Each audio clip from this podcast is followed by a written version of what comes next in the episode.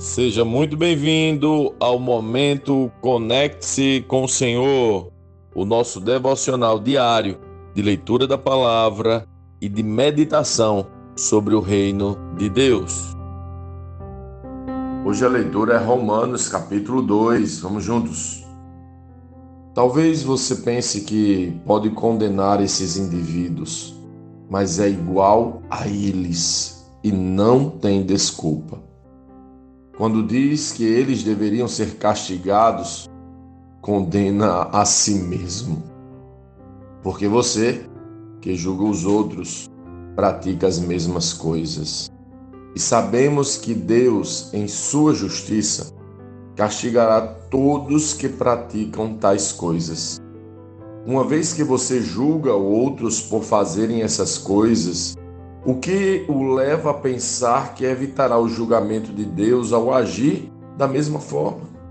Não percebe quanto ele é bondoso, tolerante e paciente com você?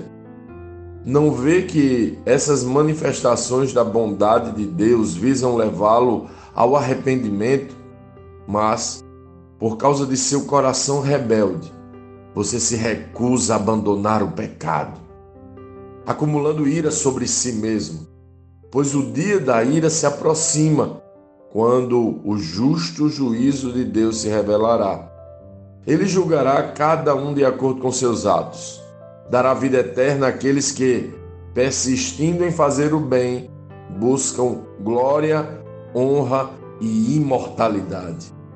Mas derramará ira e indignação sobre os que vivem para si mesmos que se recusam a obedecer à verdade e preferem entregar-se à vida de perversidade.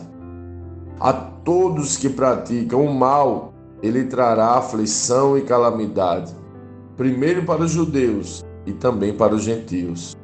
Mas todos que fazem o bem, ele dará glória, honra e paz. Primeiro para os judeus e também para os gentios pois Deus não age com favoritismo. Assim, todos os que pecarem, mesmo não tendo a lei escrita de Deus, serão destruídos. E todos os que pecarem, estando sobre a lei de Deus, de acordo com essa lei, serão julgados.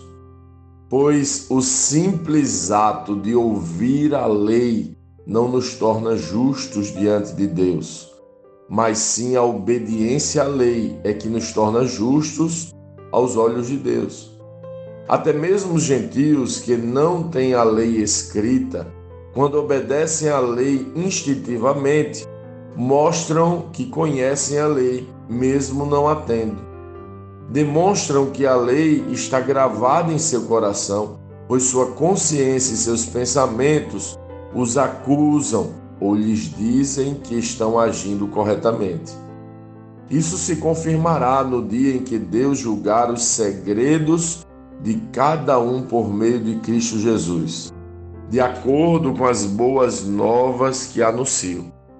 Você, que se diz judeu, se apoia na lei de Deus e se orgulha de seu relacionamento especial com Ele, conhece a vontade de Deus, sabe o que é certo, porque foi instruído em sua lei está convencido de que é guia para os cegos e luz para os que estão perdidos na escuridão. Considera-se capaz de instruir os ignorantes e ensinar os caminhos de Deus às crianças. Está certo de que a lei de Deus lhe dá pleno conhecimento e verdade. Pois bem, se você ensina a outros porque não ensina a si mesmo, diz a outros que não roubem mas você mesmo rouba. Afirma que é errado cometer adultério, mas você mesmo adultera. Condena a idolatria, mas rouba objetos dos templos. Você que tanto se orgulha de conhecer a lei, desonra a Deus, desobedecendo a lei? Não é de admirar que as Escrituras digam: os gentios blasfemam o nome de Deus por causa de vocês. A prática judaica da circuncisão só tem valor se você obedece à lei de Deus.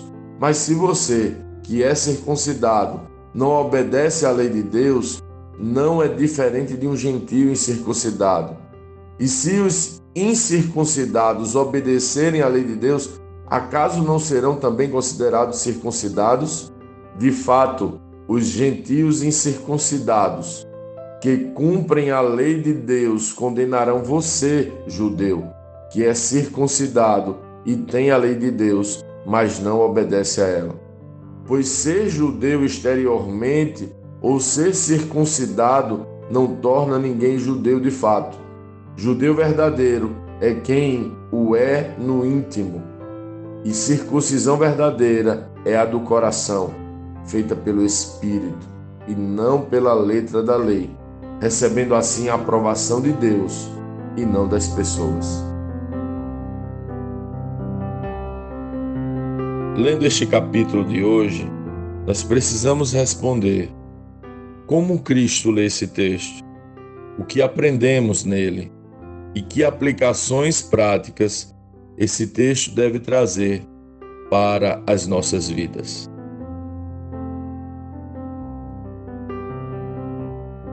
O capítulo anterior termina com o detalhamento de Paulo a respeito do pecado. Ele nos mostra que os homens são entregues ao pecado por não buscarem conhecer a Deus. E muitos podem pensar que daquela lista de pecados estão livres e por isso se veem como melhores, como justos e até juízes. Muitas vezes se veem assim porque acham que sua religião é um ponto a seu favor. Mas Paulo, claramente falando aos religiosos, diz: Talvez você pense que pode condenar esses indivíduos, mas é igual a eles e não tem desculpa. Quando diz que eles deveriam ser castigados, condena a si mesmo, porque você, que julga os outros, pratica as mesmas coisas. No entendimento que Paulo está construindo, gradativamente e pedagogicamente, é perceptível que ele está querendo mostrar aos judeus que se achavam superiores porque tinham a lei que o fato de ter a lei não os fazia melhor que os outros, mas que eles eram igualmente necessitados da graça, assim como os outros. De tal maneira que, mesmo os judeus, conhecendo a lei, não poderiam jamais julgar aqueles que não a conheciam. Esse entendimento vai ser reforçado nos próximos capítulos. Mas não seria esse um entendimento útil para nós hoje? Muitos de nós, também religiosos, não julgam aqueles que não conhecem as Escrituras pelos seus pecados, achando que por estarem na igreja também são dignos e superiores a ponto de julgar os demais? Muitas vezes não é assim que temos respondido ao mundo ao nosso redor. Paulo deixa claro e vai ficar ainda mais claro que não é porque passamos por alguma espécie de ritual religioso, como a circuncisão, que podemos nos livrar do fato que também somos pecadores e necessitados. Na verdade, este capítulo vai nos levar à conclusão de nossa necessidade permanente e constante. Não somos superiores aos outros e, portanto, somos tão necessitados de salvação quanto os demais. Qual deveria ser nosso pensamento em relação ao pecador que está ao nosso lado, conhecendo ele ou não a lei de Deus? Se sou tão pecador quanto ele, se sou tão necessitado quanto ele, posso condená-lo se eu também preciso do perdão e da misericórdia do Senhor? Hum. Esta é a minha reflexão esta é a reflexão que esse texto provoca em mim e em você. O que esse texto provoca?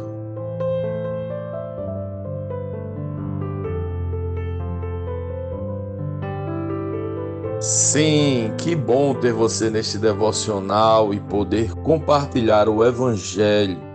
Mas, como sempre dizemos, o texto de hoje o texto de cada dia tem muito mais para oferecer, muito mesmo. Nosso objetivo aqui é te influenciar a parar um pouco e ler o texto bíblico, pois acreditamos que cinco minutos de vida na palavra podem transformar completamente uma vida. Que Deus te abençoe. Leia, medite, comente, pergunte e adore o Senhor no seu lugar secreto. Conecte-se com o Senhor.